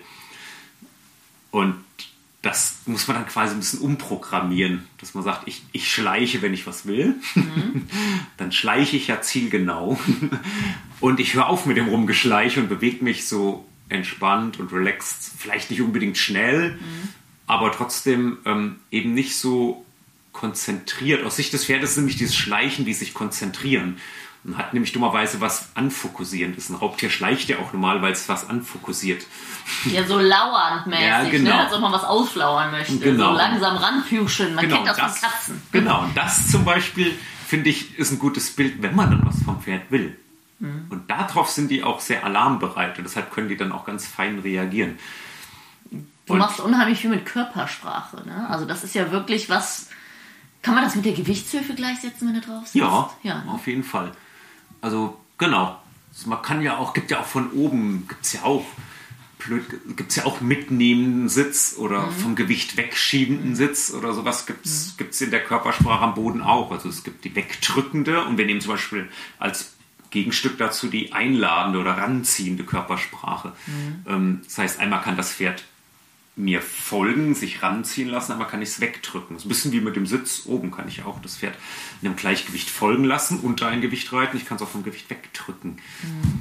Und so ungefähr, ja, kann man sich vorstellen, nur dass man halt beim Reiten näher dran ist und dabei tatsächlich berührt. Mhm. Am Boden natürlich teilweise auch, kann man ja auch auf Berührung gehen, aber da funktioniert es natürlich auch schon indirekt. Mhm. Also indirekter Druck nennt man so schön den, der noch nicht auf Berührung ist, aber indirekt dann trotzdem das Pferd anspricht. Und das, das wollen wir halt, das versuchen wir halt sehr gut auszuarbeiten für die Leute. Und, und dann ist auch jegliche Bodenarbeit, finde ich, erst so richtig, richtig nützlich fürs Reiten, wenn es auch so ein, ja, wenn das auch dahinter steckt und man weiß auch, welche Art von Energie hat man dann geübt. Also zum Beispiel bringt mir nur indirekte Druck- und Energiearbeit am Boden nicht die gewünschte Reitvorbereitung, dass mein Pferd jetzt die Reiterhilfen versteht. Viele sagen, oh, ich habe so ein tolles Rückwärts am Boden, ich stelle mich davor und pfiuh, geht es rückwärts, ich sitze oben drauf, kommt nichts. Geht gar nichts. Muss man sagen, ja, völlig andere Energie, andere Einwirkungen. Ähm, ja, hat auch nichts miteinander zu tun. ne? Außer, dass das Pferd den Bewegungsablauf den kennt. Den Bewegungsablauf das, kennt, wobei man ja blöd gesagt sagen müsste, den Bewegungsablauf, klar, den feilen wir noch aus, aber rückwärts gehen kann es auch schon von Natur aus. Also ich bin auch der Meinung, man übt gar nicht so viel Bewegungsabläufe, sondern mehr die Zuordnung zu einem Gefühl und einem Druck. Mhm. Ja. Also das ist natürlich unterm Sattel was ganz anderes, wie wenn du davor stehst. Genau. Das ist ja schon wieder wie eine neue Sprache, ne? Kann man ja, schon ein bisschen ja, genau. so, oder ein starker wieder, Dialekt oder ja, keine Ja, genau, was. oder mega starker Dialekt. Und deshalb, ähm, ja, kann man das schon ganz gut vergleichen eigentlich. Mhm. Und die Bodenarbeit ist aber das ist auch wichtig, dass man dann weiß, was man am Boden dann wirklich erarbeitet hat und was man fürs Reiten trotzdem noch tun muss. Mhm. Deswegen gibt es auch teilweise nur indirekte Auswirkungen der Bodenarbeit fürs Reiten. Also ich muss trotzdem noch die direkten Hilfen. Ich bin auch Berührungs Druck mit dem Schenkel. Also das fange ich aber auch an, oft am Boden erstmal vorzufragen. Also nimm den Steigbügel an Rumpf zum Beispiel auf allen drei Schenkelpositionen oder die Hand dahin oder die Gerte oder den Stick, mhm. den er antippt. Mhm. Die Zäumung, gut, die ist so oder so, ob ich sie jetzt am Seil anfasse, die Zäumung sozusagen, oder am Zügel, das bleibt so ziemlich das Gleiche. Mhm. Zäumungsarbeit ist ja am Boden die Arbeit, die sozusagen schon ganz nah am Reithilfen ist. Mhm. Wenn ich das Pferd zum Beispiel über die Zäumung am Boden rückwärts schicke, dann gut, dann kann ich von oben auch die Zäumung nehmen, geht es rückwärts. Mhm. Und wenn ich am Boden jetzt aber meinen Raumanspruch nehme, vor dem Pferd stehe und rückwärts weichen lasse, hat es keinen Transfer für oben. Da würde dann die Doppellonge helfen, ne? Zum Beispiel. Zum Beispiel dann genau. die Züge. Genau. Aber du, also, du willst, dass dir das Pferd folgt, du willst es wegschicken können oder auch mhm. nicht eigentlich. Und dann hast du gesagt, dann möchtest du ja generell jetzt jedem Druck weichen lernen, am ganzen Körper. Das hast du mir gezeigt am Kopf, dass der Kopf rumgeht, dass der Kopf runtergeht, dass du die Schulter genau. wegschieben genau. kannst, die Hinterhand wegschieben. Dann das alles ohne sie zu berühren, gerade so mit Vor- und Hinterhandkontrolle. Mhm. Ne? Und mit Berührung dann auch noch. Also, genau. also wir so, das Traumzielbild ist, ich darf auf, an, überall an ihrem Körper diese Sprache, Sensibilisierung, Desensibilisierung, beziehungsweise wegweichen oder eben nicht, wenn es mhm. nicht nötig ist, anwenden. Wirklich mhm. an jedem Körperteil. Natürlich gibt es jetzt vorrangige Bereiche, die ich brauche. Fürs Reiten brauche ich nur mal am Rumpf meine mhm. Schenkelpunkte. Mhm. Aber Pferde haben ja keine Ahnung, dass es uns nur ums Reiten geht, letzten Endes. Es geht ja eigentlich darum, dass das Sondern, Pferd lernt, dem Druck zu weichen. Genau, und dass das auch nichts Schlimmes ist. Also genau. das hört sich, das ist auch tatsächlich ja. immer so ein Diskussionspunkt, ne, weil das hört sich ja schon sehr nachzugeben, nennen wir es mal so. Oder dem, ja, dem genau. Impuls nachzugeben, nennen wir es so. Das, das hört sich doch besser ja, Das hört sich ja auch sehr nach. Also das muss ich auch oft mit den Leuten durchsprechen, so, weil sie ja merken dann, oh, dein Anspruch ist, das Pferd muss also immer nachgeben, egal was du machst, muss an jedem Körperteil immer nachgeben. Das hört sich ja sehr zwanghaft an oder sehr überkontrollierend. Aber ich bin halt der Meinung, wenn ich mich zu einer Einwirkung entscheide, dann sollte das tatsächlich so sein. Ich muss halt entscheiden, ob ich sie jetzt wirklich ausführe und darf ich das und darf ich es nochmal und wie oft darf ich es und ähm, mhm. ist, das, ne, ist das jetzt zu viel verlangt in der Situation oder nicht. Also ich muss natürlich sehr edel umgehen mit dieser Kontrolle mhm. dieser Macht, ähm, aber sozusagen äh, mit diesem Nachgeben sollen. Und ich muss auch verstehen, wenn sie es nicht können. Mhm. Trotzdem werde ich es nicht dabei belassen. Das ist dann der Witz, wenn sagen, gut, jetzt kannst du der Hand auf dem Genick gerade nicht nachgeben, du reißt voll den Kopf hoch und hast kein Problem, kann ich verstehen, dass es mal nicht geht. Ich werde sie trotzdem nicht wegnehmen, die Hand, wenn es irgendwie möglich ist. Mhm. Und wer dranbleiben, bis du von mir aus wieder einen Millimeter weggewichen bist, dann nehme ich sie erst weg. Mhm. Weil Pferde sind ja, also für mich sind Pferde arbeiten so stark, finde ich, mit, da wirkt was auf mich und ich werde jetzt antworten. Und entweder kann ich drüber nachdenken und gezielt diesen Druck nachgeben und dieser Begrenzung, sind ja alles wie begrenzende Hilfen, wenn man reitet. Und dann, und dann geht es ihnen aber auch gut damit, wenn sie sich dazu entschieden haben, sagen, ja, das ist okay und mir passiert auch nichts, dann übe ich halt irgendeine Bewegung aus, haben halt eine Lektion gemacht von mir aus. Ähm, oder sie entscheiden sich halt zu einem Gegendruckreflex, den zu benutzen. Was und ja eigentlich die Natur des Pferdes ist, dass oder? Die Natur ist, sich zu schützen. Mhm. Aber dann gibt man ihnen ja auch das Gefühl, dass sie sich schützen müssen. Mhm. Das ist das Problem. Das heißt, wenn ich Erstens lernen sie natürlich Reflexe anzuwenden, die auch gefährlich sind. Also ich kann ja sagen, ich nehme die Hand an deinen Hintern, will wegdrücken, du trittst danach, gut ist die Hand weg könnte ich sagen, okay, an den Hintern da oben muss die Hand ja nicht halten, ich habe den Schenkel da unten beim Reiten. Aber das Grundprinzip, was das Pferd dabei sich merkt, ist sehr doof. Also muss die Hand auch irgendwo an den Hintern halten können, sagen können, weich da bitte weg. Ob das jetzt mit meinem Reizsystem zusammenhängt oder nicht, ist eigentlich egal. Ähm, weil ich unbedingt will, dass Pferde wissen, sie müssen ihre Schutzreflexe in unserer Gegenwart nicht einsetzen. Mhm. Uns ist bewusst, dass sie das gerne immer mal wieder tun wollen und dafür werden sie auch nicht geschimpft und gestraft und verhauen oder irgendwas und auch nicht übermäßig nochmal extra Druck benutzt, sondern ich werde nur einfach dranbleiben in der Situation immer so gut es geht, bis sie auch in schwierigen Situationen es wieder schaffen, diesem Druck oder dieser Begrenzung nachzugeben. Mhm. Weil das finde ich ist so, das ist die Schwierigkeit für sie in unserer Welt gut klarzukommen, wenn sie das nicht kapieren. Mhm. Das versuche ich Leuten nochmal klar zu machen, schon mit einfachsten Beispielen. Wenn sie nicht lernen, einen Zaun als Begrenzung nachzugeben, was wollen was hin tun? Mhm. In die Box stellen oder zum Schlachter bringen. Wenn sie keinen Zaun mehr tolerieren, mhm. können sie hier nicht überleben. Sie müssen diese Begrenzung tolerieren. Und so ist jetzt jede Begrenzung, letzten Endes die ganze Kommunikation, die man benutzt, ob das jetzt am Boden ist oder beim Reiten ist, man setzt eine Grenze und sie müssen die Gegenrichtung nachgeben, deshalb gehen sie vom Schenkel weg, deshalb lassen sich durch eine Zäumung stoppen, mhm. deshalb geben sie im Genick nach mhm. und lassen sich in die Hand treiben, einfach weil sie Begrenzungen nachgeben. Und ähm, ja, so wende ich das dann einfach in allem an. Ich versuche es sozusagen einfach nur beizubehalten. Von dem simpelsten Alltagshandling bis zum mhm. hohe Lektionenreiten bleibt für mich sozusagen das Konzept dann mhm. immer das Gleiche. Das steckt eigentlich dahinter. Und deshalb, ich mache mit meinen Pferden auch so Quatsch wie, ich nehme das Ohr und hole deinen Kopf am Ohr zu mir. Die geben sogar am Ohr nach. Ich kann den Kopf zu mir biegen am Ohr. Könnte man sagen, wofür braucht man das? Aber die können mit dem ich kann mit denen mich super am Ohr unterhalten. Wenn ich die mal einschmieren muss am Ohr, dann ziehen die nicht weg. Mhm. Ich bin sogar gewohnt, Druck am Ohr nachzugeben. Drücke ich ein bisschen die Hand zu, geben in meine mhm. Hand nach und kommen mit. Mhm.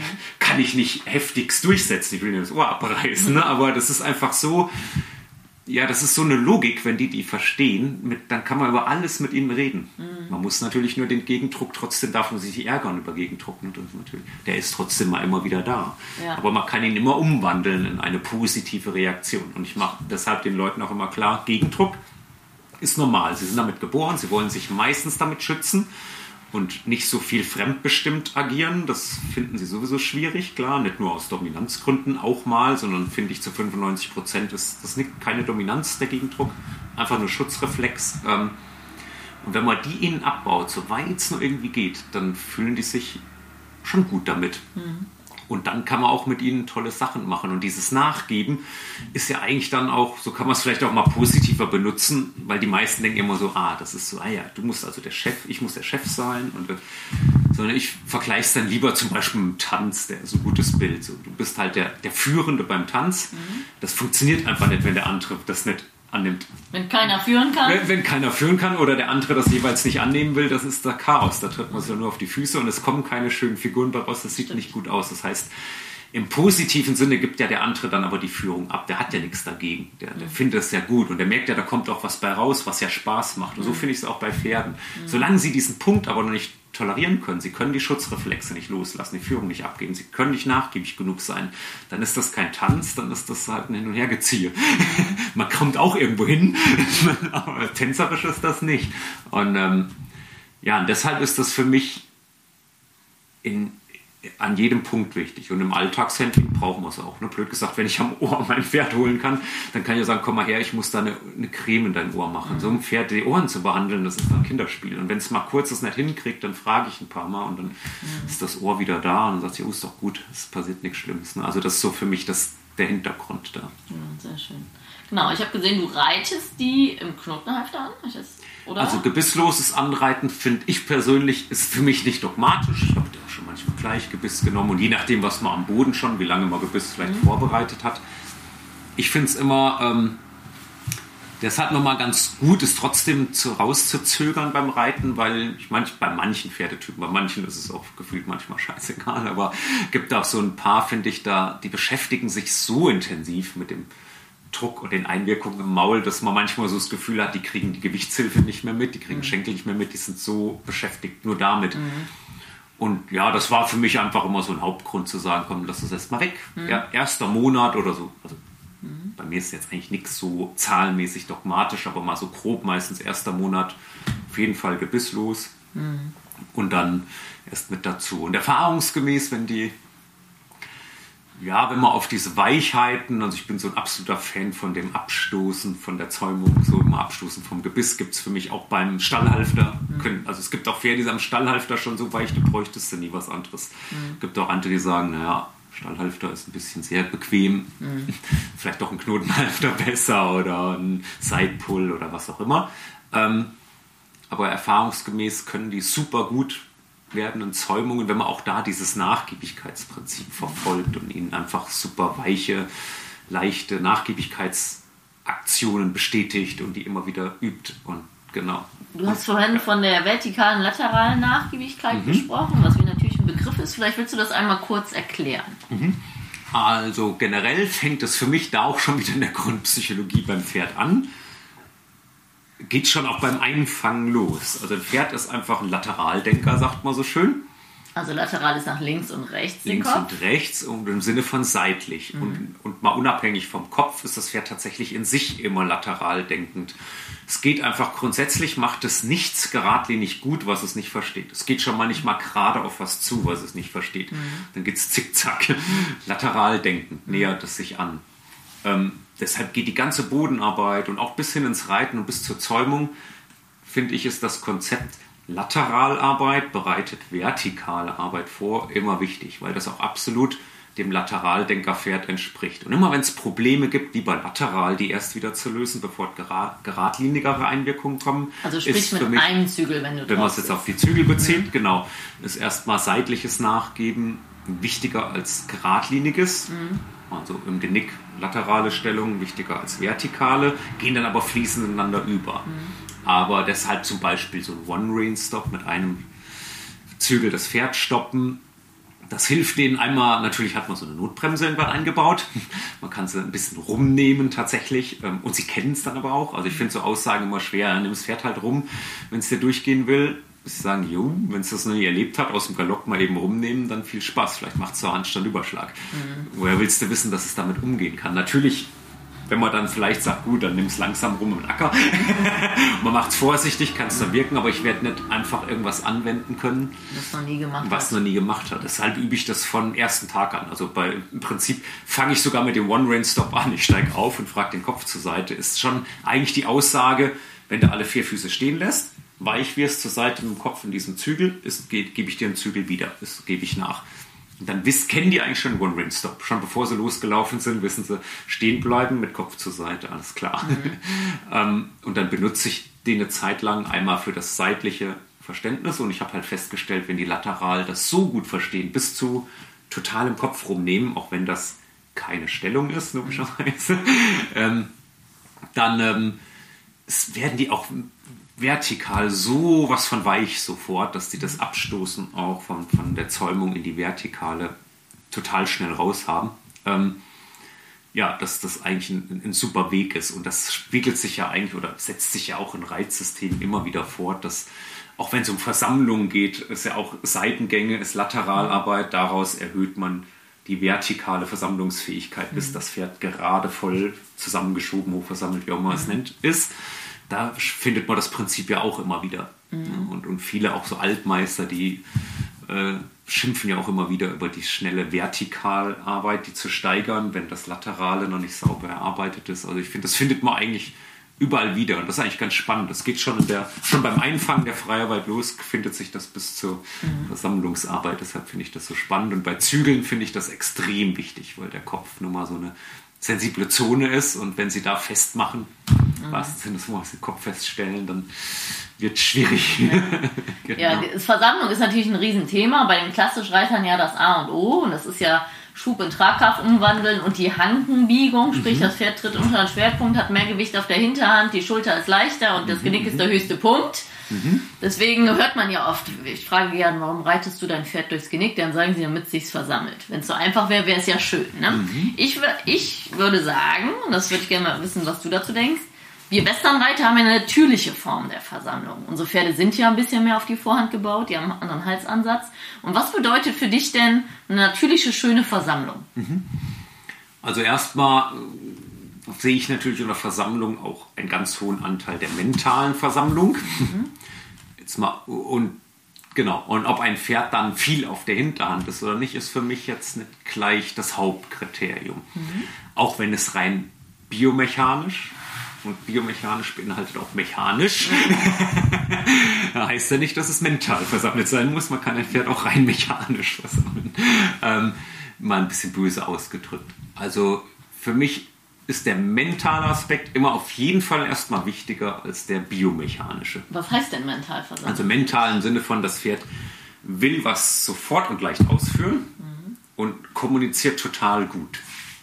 Also als jetzt zum Beispiel diese Horsemanship-Sachen hochkamen, da, da waren so richtig schöne Beispiele von Phil Pirelli war ja vertreten, Pirelli-Leuten, ja auch, gab es auch schon viel so Liberty-Reiten und so. Das kam nie gut an bei den biomechanisch versammelt denkenden Leuten, weil die immer gedacht haben, nee, ich will gar nicht, dass mein Pferd so läuft, das sieht irgendwie scheiße aus. Aber natürlich hat man gemerkt, aber irgendwas steckt trotzdem dahinter, dass sie so kommunizieren können mit dem freien Pferd. Ne? Galoppiert hier frei, macht vielleicht einen natürlichen Galoppwechsel, natürlich nicht den sauberen Dressurwechsel vielleicht und biomechanisch hoch versammelt. Aber beeindruckend war da ja eigentlich die mentale Versammlung oder ist die bei zum Beispiel bei viel so Horsemanship-Arbeit, die da gibt es auch leider oft noch so eine Diskrepanz von Horsemanship-Arbeit, die dann manchmal leider nicht so weitergeht im Reiten bis in höchste. Ist ja auch eine Kunstform dann, ne? Ist ja genau. auch wirklich schwierig. Also. Genau, und ist auch nicht leicht. Ähm, und deshalb steht für mich das auch nicht im Hauptvordergrund. Und ich bin auch der Meinung, dass ich bin nicht der Meinung, dass ein Pferd nur gesund bleiben kann unterm Reiter, wenn es den höchsten Anteil biomechanisch hoch versammelt geht. Mhm. Und ich finde eigentlich Bilder auch ganz schön, dass man sagt, so eine Hauptversammlung ist eigentlich, wenn das Pferd so auf alle vier Füße gleichmäßig verteilt ist. Da habe ich so ein bisschen Bild von einer Katze auch, wenn die so ne, sagt, oder so Cuttingpferde, die kennen ja auch keine klassische hohe Versammlung, aber wenn die eine Aufgabe haben, versammeln die sich. Also ich meine, wenn ein Pferd auf der Hinterhand sitzt, so ein Cuttingpferd macht ja sowas kurzzeitig wie eine Levade in höchster Perfektion und die mhm. sind ja sowas von, das ist ja Wahnsinn. Ähm, und das ist für mich erstmal primär wichtiger, ne, was das Pferd daraus macht, weil es was verstanden hat und will seine Kraft für was einsetzen. Mhm. Das ist für mich überhaupt so ein Kernansatz. Deshalb ähm, ja, bin ich immer sehr vorsichtig mit der rein biomechanisch gedachten Versammlung und die es für mich natürlich auch gibt. Aber das Mentale setze ich in den Vordergrund. Und deshalb ist mentale Versammlung für mich, mein Pferd springt sofort auf das an, was ich frage, ist dafür sehr aktiv. Mhm meistens kommt dann ja auch schon, also ich meine, man kennt es ja aus dem Westernreiten, wo man so von punktueller Versammlung ähm, spricht, wenn ich dem Pferd Ho sage, es weiß, was es zu tun hat. Also wenn es dann nicht auf der Hinterhand ist, dann habe ich was ganz schön falsch geübt. ähm, oder einen guten Spin mache, äh, dann sage ich dem Pferd ja nicht direkt mit den Hilfen, setz dich auf die Hinterhand, mhm. sondern eigentlich macht es die Aktion. Mhm. Und der Gedanke des Pferdes, seine Kraft ja zu, zu bündeln. Mhm. Und deshalb ist für mich, also ein, sehe ich Versammlung auch nicht, jetzt gibt sie es ja oder nein, sondern für mich sind das so, ich sehe das immer wie so gerade der Versammlung. Mhm. Und ich finde eigentlich so eine Durchschnittsversammlung am gesündesten. Deshalb finde ich auch Westernreiten so als ein gut gerittenes Westernpferd hat, finde ich, eine gute Grundversammlungshaltung. Mhm. Es, ist, es ist rund, wie sich viele vorstellen, bis in der Oberlinie. Äh, es, es läuft Vielleicht sogar auch so, also aufgerichtet im Sinne von nicht mehr in der tiefsten Dehnung, sondern hebt sich schon auch an, hebt auch seine Schultern an. Ich bin auch der Meinung, die können die Schultern ganz hoch heben und die Nase trotzdem tief haben. Und ich glaube, dass es auch biomechanisch möglich ist. Es gibt auch Leute, die machen das. Stodulka ist also ein bekannter Österreicher, der zeigt sogar auch Piafieren mit jungen Pferden, die noch gar nicht geritten sind, mit tiefster Kopfhaltung, dass das geht. Mhm. Die können auch ihre Biomechanik auf der Hinterhand sein, Widerrist anheben, auch machen, wenn der Kopf tief ist. Also mhm. selbst da kann man ja auch manchmal das klassische Bild, das Genick muss höchster Punkt sein, das Pferd versammelt ist, durchaus in Frage stellen. Genau, weil den Kopf ähm, hochziehen versammelt ein Pferd ja leider nicht. Ne? Also genauso nicht. wie den Kopf auf den Boden machen und es läuft den Berg runter. Ja, genau. Die, aber ich finde halt, in Deutschland ist dieses Dogma Versammlung. Ne? Und das ist so, eigentlich ja. geht es ja darum, dass das Pferd gesund erhalten von hinten nach vorne über den Rücken schwingt und den Hals fallen lässt. Also das wenn du das schaffst, bist du schon gut, schon mal ne? Genau, also wenn du eine Loslasshaltung hast, und die Hinterhand wirklich benutzt, wie sie genau. es auch kann und eigentlich ja alle Körperteile sozusagen genau. ordentlich mitarbeiten, also genau. von hinten nach vorne. Gehört ja. die Hinterhandaktion natürlich ja. dazu, gehört aber auch das Lockerlassen Rücken dazu, Schulter, Kopf, also es darf ja im Prinzip nirgendwo blockiert sein. Ich kann ja auch eine mega aktive Hinterhand haben und nach vorne ist mein Pferd steif, dann ist es kann es auch auf der Hinterhand sitzen und trotzdem ist das streng genommen keine Versammlung. Ja. Oder ich finde zum Beispiel, wenn man Übergänge reitet, ohne dass das Pferd sich vorne raushebt, dann ist man schon gut unterwegs. Ne? Also das ist ja immer dieses langsam werden Kopf hoch und angaloppieren. Das ist ja dieser Klassiker, der Rücken geht zu. Ne? Und, ja, genau. Und ich nehme mir eigentlich so ein bisschen als Kriterium für eine gute Basisversammlung, dass das gar nicht so, dass man das immer optisch an der Höhe des Kopfes so ausmachen kann, sondern ähm, eigentlich wie ich es am Anfang gesagt habe, wenn ich merke, dass mein Pferd in jede Richtung bereit ist, gut zu reagieren, dann ist es für mich in dem Moment hochversammelt. Also Beispiel, das hat die Nase vielleicht jetzt gerade ganz tief. Mhm. Und wenn ich es nehme und hebe es an und sage, ich bin sofort da und es fühlt sich an, wie ich hebe die Vorhand hoch, dann weiß ich, boah, du warst da unten so versammelt. Ja. du warst nicht schwer auf der Vorhand, du hast die Nase da hängen gehabt, aber hm, du kommst, das gehst ja sofort mit. Das kann, das kann gar nicht schlecht sein. Denn, und deshalb, glaube ich, muss man davon weg. Mh, einfach nur das momentane Haltungsbild als Versammlung zu sehen, sondern also ich stelle mir wirklich Versammlung so als wie eine Bereitschaftshaltung des Pferdes vor. Die kann die kann es geben in einer tiefen Haltung, auch in einer höheren Haltung. Ich, ich gebe Leuten auch manchmal so das Bild von einem Torwart, das finde ich ganz cool, der auf einen Elfmeter wartet, der so in seinem Tor steht und sagt, ähm, ich kann in jede Richtung reagieren. Vorrück, links, rechts, hoch, runter. Ich habe keine Ahnung, wo der Ball hingeht. Ich stelle mich jetzt so hin, dass ich bereit bin für jede Richtung. Würde der sich in eine Richtung lehnen, ein nach hinten auf die Hinterhand gehen, ist blöd gesagt ja auch schon in eine Richtung gelehnt sein. Ist nicht mehr in jede Richtung gleich. Ähm, eigentlich ist eine Richtung schon blockiert. ähm, also für mich ist tatsächlich das Ziel, Zielbild für Versammlung, mein Pferd kann zu jedem Zeitpunkt, das wäre für mich der Punkt, der an der aktuell versammelste Zustand ist für mich eigentlich, das Pferd kann zu diesem Zeitpunkt, wo ich glaube, das am höchsten versammelt, jetzt vorrück, links, rechts, hoch und runter sofort gleich gut in jede Richtung reagieren. Dann ist es für mich hoch versammelt. Ob es dabei gerade die Nase ein bisschen tiefer hat oder höher, scheißegal. Wenn es diesen Zustand hat und ob es dabei die Hinterbeine seiner Anatomie entsprechend jetzt mehr gebeugt hat oder doch nicht so stark, weil es vielleicht auch gar keine Winkelung so hat, dann ist es für mich aber hoch versammelt. Das ist erstmal so eigentlich das Grundbild, was ich mir gerne nehme. Und ich will auch jede Form oder was jetzt Aufrichtung, Dehnung angeht, damit will ich auch echt spielen können. Ich will mein Pferd sagen können, nimm die Nase mal in Sand.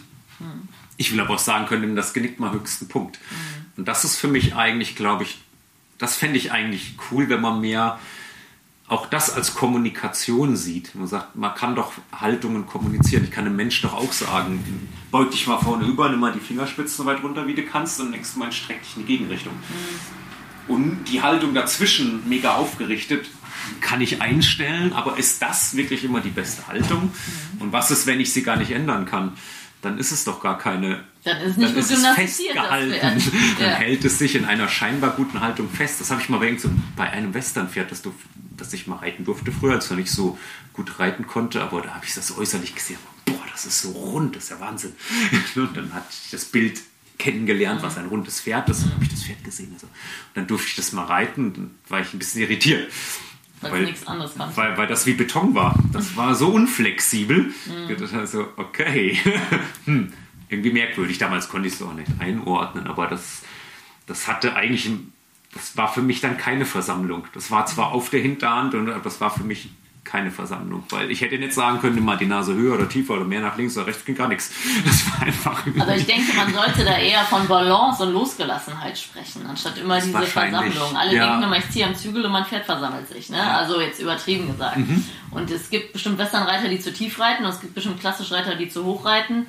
Aber eigentlich finde ich es schon sehr wichtig, dass die Pferde locker den Hals fallen lassen und durchschwingen von hinten nach vorne. Zumindest, zumindest zum Beispiel zu tief oder zu hoch.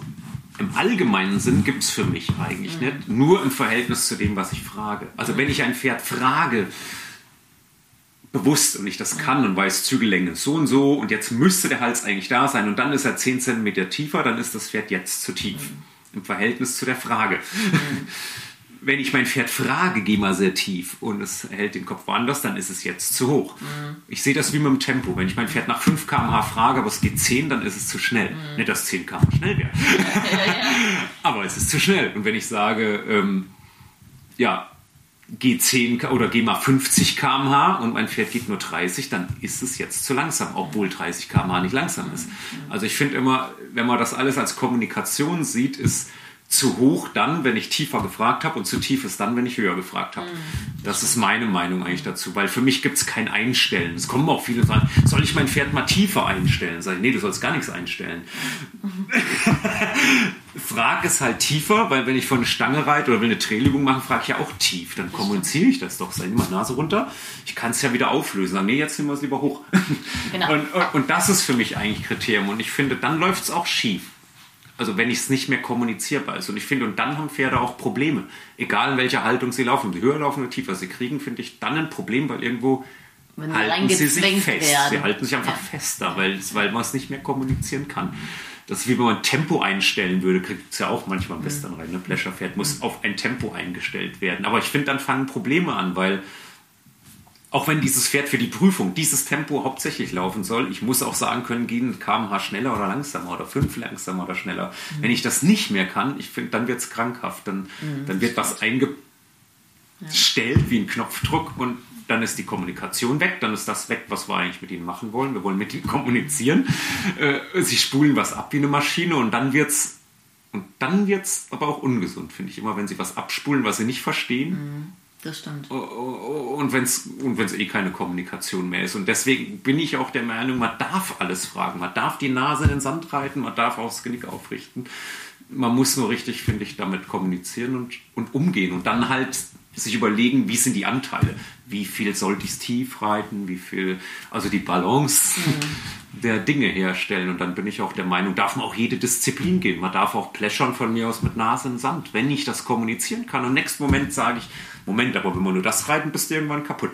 Ich darf es aber mal kurz machen. Jetzt brauche ich was anderes. Mhm. Ja, und das ich kenne das halt aus dem Sport, da kommt mir Sport ja. wieder zugute. Da darf ich den Menschen auch alles fragen. Kann sagen, mach mal, mach mal einen Rücken krumm und mach mal das, dann überbieg dich in die Gegenrichtung. Die Einzelaktion ist ja nicht schlimm. Aber wenn's, wenn natürlich immer mit krummem Rücken läuft und das nicht ändert, dann hat er ein Problem. Hm, das stimmt. Wenn er den, ja, genau. Es ist natürlich ein sehr, sehr langer Weg, bis das alles so funktioniert. Ne? Ich glaube, man muss halt wichtig ja, als genau. Privatperson entweder einen guten Trainer haben oder selber ein Gefühl entwickeln, wo fällt es meinem Pferd am Anfang am leichtesten? Zum Beispiel Takt. Ich will immer, dass sie am besten Takt und Rhythmus laufen mhm. und umso balancierter die werden, umso langsamer wird er zum Beispiel ein Pleasure-Pferd. Ne? Mhm. Oder äh, ein Pferd, was sich unheimlich festhält, das reitet man auch mal einen Tacken zu tief absichtlich. Oder ein Pferd, was immer extrem runterfällt, das hält man dann ein bisschen hoch, wie du sagst. Mhm. Ne?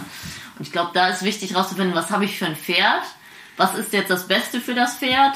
Und wenn das funktioniert, dann kann man die Schippe drauflegen und sagen, jetzt muss er das ein bisschen höher, ein bisschen tiefer. Beziehungsweise genau, was, was kann das Pferd jetzt in seiner Vorstellung schon mal anbieten oder leisten. Aber das ist ja eigentlich genau. bei jeder Übung so, ne? ob es jetzt um Form geht oder um ja.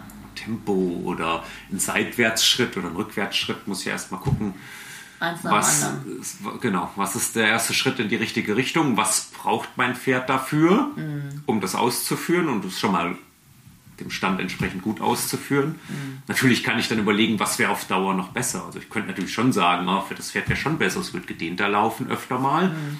Aber jetzt frage ich es noch nicht, weil jetzt läuft es erstmal besser den Galopp so. Ja, ja. Genau. Ist aber nicht gut, wenn es immer so bleibt vielleicht, aber jetzt ist es halt erstmal ja. so. Ne? Das ja. ist natürlich klar. Das, das ist schon ein sensibles Thema, weil man quasi Zielbilder hat, aber immer sehen muss, was zu dem Zeitpunkt geht. Ja, genau. Und da brauchst du dann doch einen Profi. Ne? Und man muss auch ein bisschen auf sein Bauchgefühl hören. Und ich bin da voll bei dir. Ich mag das nicht, wenn Pferde so extrem in irgendeine Position zwingt. Egal, ob es jetzt die ganze Zeit Vorwärtsrennen ist oder zu langsam.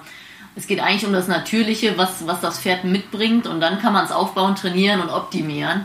Aber manche Leute wollen Stufen überspringen, gerade in der Sportreiterei. Ja, das Pferd ist gut Fall. gezogen, das hat Talent, das muss jetzt sofort langsam laufen. Auf jeden Fall. Ja. Das, ich denke, das ist oft das blockiert, aber das blockiert halt Kommunikation. Und ich meine, Horsemanship ist zum Beispiel für mich, klar, es hat einmal diesen Beziehungsaspekt, sagt ja der Name, mhm. Pferd und Mensch zusammen. Ähm, aber insbesondere heißt es für mich, zusammen eben auch kommunizieren. Nicht einfach nur die Beziehung ist für mich da angesprochen, sondern eigentlich geht es um permanent kommunizieren können und dürfen. Und dann finde ich, kann man aber auch alles machen, weil wenn sie das verstanden haben und da sind wir wieder beim Verständnis, dann darf man, finde ich, auch alles Mögliche tun. Selbst Dinge, die eigentlich mega belastend sind, mhm. Aber wenn sie ja nur ein Teil sind der Kommunikation, dann ändert man Dinge wieder. Ne? Also ich kenne das auch bei meinen Pferden. Ab dem Moment, wo ich das so besser in den Griff gekriegt habe, kann ich meine Pferde alles fragen. Also mein, mein Iceman, den kann ich, keine Ahnung, eben steigen lassen, nächsten Moment hinlegen, gleich in der nächsten Sekunde. Oder ich kann sagen, Pia Firma, voll angespannt und nächste Sekunde, wo ich sage, stopp, dann steht er da und ist abgeschaltet. Mhm. Einfach, weil er weiß, jetzt, okay, jetzt nicht. Geh mal wieder Kaffee trinken. Ne? Und das ist für mich Verständnis. Ich muss das sind dann so Parameter für mich und ich finde, das ist alles möglich, aber es ist natürlich viel Arbeit. Ich kann auch so ein Barrel Race Pferd sagen, geh jetzt voll Stoff und dann müsste es im nächsten Moment im Schritt aus der Arena gehen und sagen, pff, oh, ich habe meinen Job gemacht. Ne? Aber das wird natürlich meistens übersprungen. Dann denkst du, nee, Barrel Race ist scheiße. Dann rennen die durch die Gegend, steigen vor mich. Aber es geht auch anders. Ich habe schon Barrel Racer gesehen, so ein World Champion mal, die ist da wirklich reingeritten. Das Pferd hat, stand da nix, wie ein Pleasure-Pferd. Sagt, oh, jetzt muss ich kurz aufwecken, kurz hinher. Wusste, ah, mein Job, Vollgas, dann auch einen Schritt wieder raus. Da war gar nichts mit rumgehampelt. Das wusste sowas von, was es tun soll. Ja, aber das macht ja auch, ein guter Horseman hört ja auch So. hin. Was, Ja. was sagt denn das Pferd? Was antwortet es? Wie du sagst, ne? du stellst die Frage, das Pferd antwortet und die guten Pferdeleute können die Antwort deuten und wissen dann, ob sie nochmal die Frage stellen können oder ob sie eine schwierigere Frage stellen können oder ob sie eine leichtere Frage stellen können. Das ist dann, glaube ich, die Kunst. Ne? Ja, da hast du nämlich schon eine Frage beantwortet von meinen Fragen. dann, ähm, wenn du ein Pferd wärst, wie würdest du gerne leben? Wie wäre für dich als Pferd das Traumleben? So der Alltag. Also wenn ich jetzt von ausgehen würde, ich wäre vom Charakter her genauso als Pferd wie jetzt als Mensch, dann würde ich auf jeden Fall klar gerne auch Freiräume haben. Ich würde aber nicht unbedingt gerne nur auf der Koppel rumlockern. Also ich hätte schon gern viel Beschäftigung, glaube ich. Und ich hätte auch gerne jemand, der mich fordert. Also ich müsste jetzt dann von ausgehen, ich kann ja selbst da nicht so viel denken. und mir nicht selbst viel Beschäftigung, außer ich würde wahrscheinlich ein bisschen immer mal hier und da auf der Koppel rumjagen und hier in den fragen, wollen wir was machen? ähm, also ich würde nicht gerne da, da rumhängen und jetzt irgendwie nur fressen und obwohl es ja auch Pferde gibt, die scheinbar das sehr lieben. Da wäre ich schon, glaube ich, eher so ein aktives Pferd, das suchen würde. Und dann, ja, ich hätte dann gern für mich, glaube ich, eine Mischung aus gesund ernährt werden, Freiraum haben, trotzdem auch jemand, der mir mal sagt, hier, jetzt machen wir aber so oder so. Und glaube ich, wäre dann schon gern sowas wie ein, wie ein Sportpferd mit, aber auch viel auf die Koppel dürfen. Artgerechte Haltung. Artgerechte Haltung haben. Ja, Ja, ich glaube sowas. Dann, äh, was macht für dich ein gut gerittenes, bei dir beispielsweise gut ausgebildetes Pferd aus? Also eins, was sehr zugewandt ist. Entweder war es das vorher schon, man hat es nicht vernichtet, oder es war, ähm, ja, oder man hat es ihm angewöhnen können, dass es eben sehr zugewandt ist und gerne da ist, gerne mitarbeitet, ist jetzt, finde ich, ähm, ja, relativ, das sind natürlich typunterschiedlich, aber auf jeden Fall bereit ist, gut mitzuarbeiten. Noch toller, wenn es natürlich klappt, dass es mega gerne eigenmotiviert mitarbeitet, aber ich denke, das ist Typsache. Ich finde es auch eine gute Arbeit, wenn jemand, wenn ich weiß, dass ein Pferd das arbeitet nicht gern mit, hat aber jemand geschafft, Dass du dass es seinen Job gut macht, dann weiß ich, wow, eigentlich noch mehr Leistung als bei dem eigenmotivierten Pferd. Und dann finde ich es auch völlig okay. Also nicht immer, meiner Meinung nach, muss ihnen alles Spaß machen, kriegt man auch, finde ich, bei allen nicht hin. Aber das ist zumindest, das finde ich wie beim Mensch, wenn er was kennenlernt und er macht einen guten Job, noch besser, man hat es geschafft, ihm macht das fast immer Spaß. Aber es ist auch mal okay, wenn er sagt, naja, Spaß ist auch nochmal was anderes, aber jo, ich finde ich in Ordnung.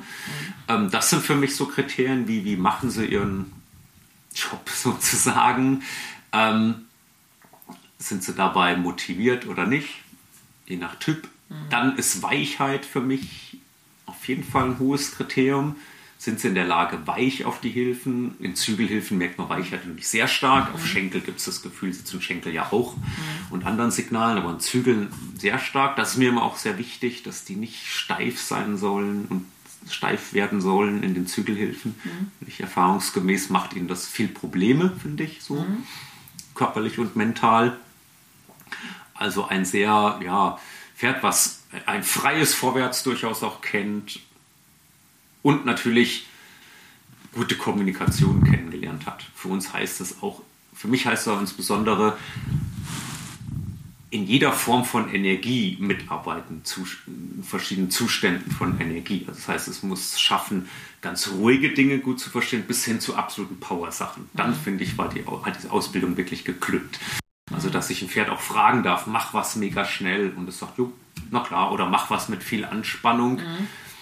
Ähm, und das Energie einfach nicht als was Negatives sieht und auch Druck wirklich da rein zur Kommunikation noch geworden ist. Und eigentlich ursprünglich finde ich, ist Druck zum Beispiel bei Pferden reine Kommunikation. Die haben körperlichen Druck nur als Kommunikation und benutzen den und finden das nicht schlimm.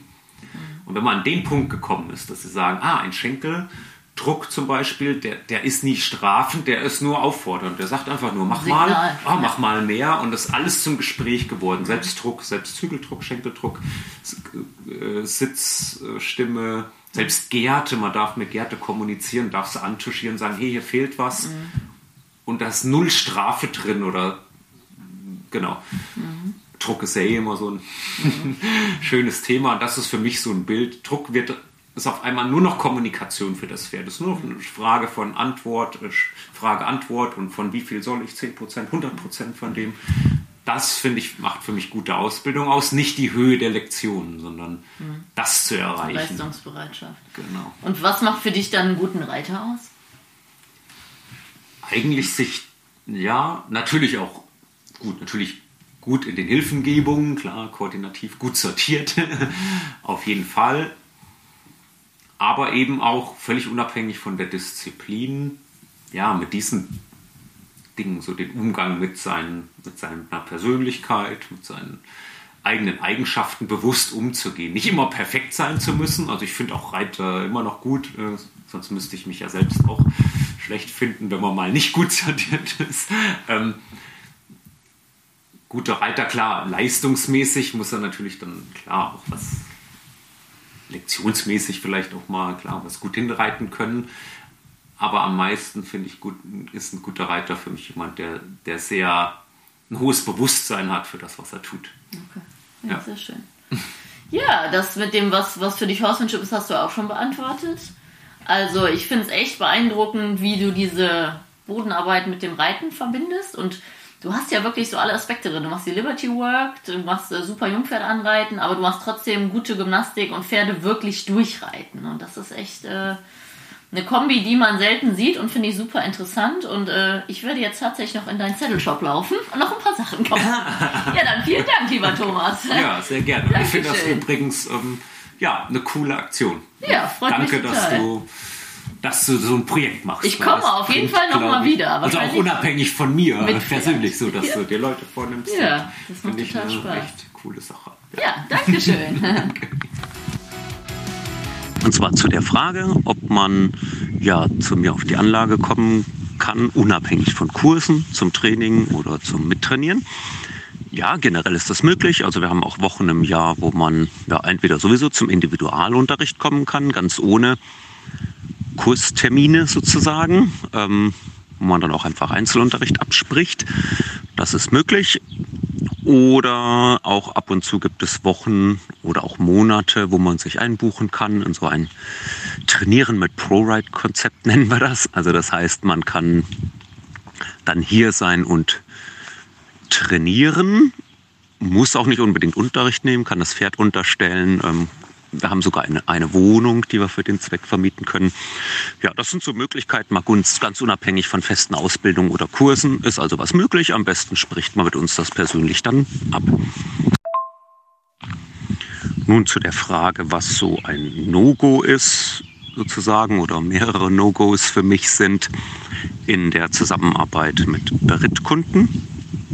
Ganz grundsätzlich ist es für mich ein No-Go, wenn wenn man nicht zusammenarbeitet. Also ich nehme jetzt zum Beispiel keine Berittpferde, äh, arbeite das ab und gebe sie einfach wieder ab, ohne sich abzusprechen, ohne zusammen zu trainieren. Also ich will immer Pferde haben, die eine gewisse Zeit hier sind. Wir haben auch so ein Grundkonzept, vier bis sechs Monate eigentlich, wenn es zum Beispiel um Basis geht, sollen sie hier bleiben, damit man eine schöne Basis aufbaut und auch gemeinsam mehrere Einheiten ja, mit dem Mensch verbringen kann, auf Ziele abstimmen kann. Ähm, und der Mensch soll auch für sein Pferd wirklich lernen wollen. Also wir haben in unserem Konzept wirklich nur Berittleute, die auch das Konzept nachvollziehen wollen.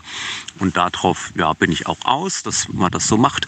Ansonsten sind No-Gos für mich jetzt ähm, aus meiner Sicht jetzt, was die Pferde betrifft, die kommen, ähm, wenn die natürlich viel zu jung sind noch nicht reif genug sozusagen geritten zu werden, wenn es ums Reiten geht. Natürlich nehmen wir auch jüngere Pferde, wenn es jetzt nur um Bodenausbildung geht. Aber wenn es ums Reiten geht, ähm, je nach Pferderasse, drei bis vierjährig reiten wir normalerweise an. Also für den Sport habe ich schon oft zum Beispiel Pferde abgelehnt, wenn die schon anderthalb bis zweieinhalbjährig oder so äh, angeritten werden sollten. Ähm, das habe ich dann auch abgelehnt. Das ist für mich zum Beispiel ein No-Go oder No-Gos sind, wenn der Anspruch an das Pferd, den man hat, äh, einfach gar nicht passt. Wenn also die Chemie oder beziehungsweise die Ansprüche von Pferd und Reiter so überhaupt nicht zusammenpassen, ähm, das dann überhaupt zu probieren. Also da bin ich auch für zu sagen, so das muss, muss man anders machen, beziehungsweise entweder sich andere Ziele setzen oder das Pferd ja, an jemand anders verkaufen, der vielleicht passendere Ziele hat.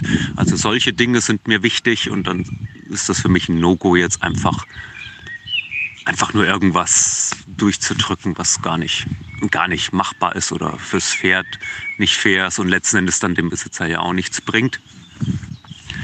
No-Gos sind für mich weiterhin ähm, auch bestimmte Ausrüstungsgegenstände zum Beispiel. Ähm, also ich will zum Beispiel nicht, dass man junge Pferde gleich mit Kandachen reitet und so. Da sprechen wir dann aber immer ab. Also das ist jetzt meistens kein Ausschluss. Meistens, wenn man sich unterhält, dann wird das geklärt. Ähm, ja, ansonsten sind No-Gos für mich einfach generell unrealistische, auch Ausbildungszeiten zum Beispiel. Oder wenn die Grundsatzeinstellung des Menschen zum Pferd nicht stimmt. Also generell will ich einfach ein, äh, eine richtig gute, runde Sache haben beim Beritt. Dass der Mensch ausreichend weiß, wie das mit dem Pferd laufen kann und soll und dass das Pferd ausreichend Input und Festigung Hey, ich hoffe, du fandest diesen Pro Horse Talk genauso interessant wie ich. Wenn du noch mehr Infos brauchst, schau doch einfach mal vorbei auf meinen Seiten bei Instagram, Facebook oder unter leckebusch.com. Thanks for listening. Pro Horse Talk.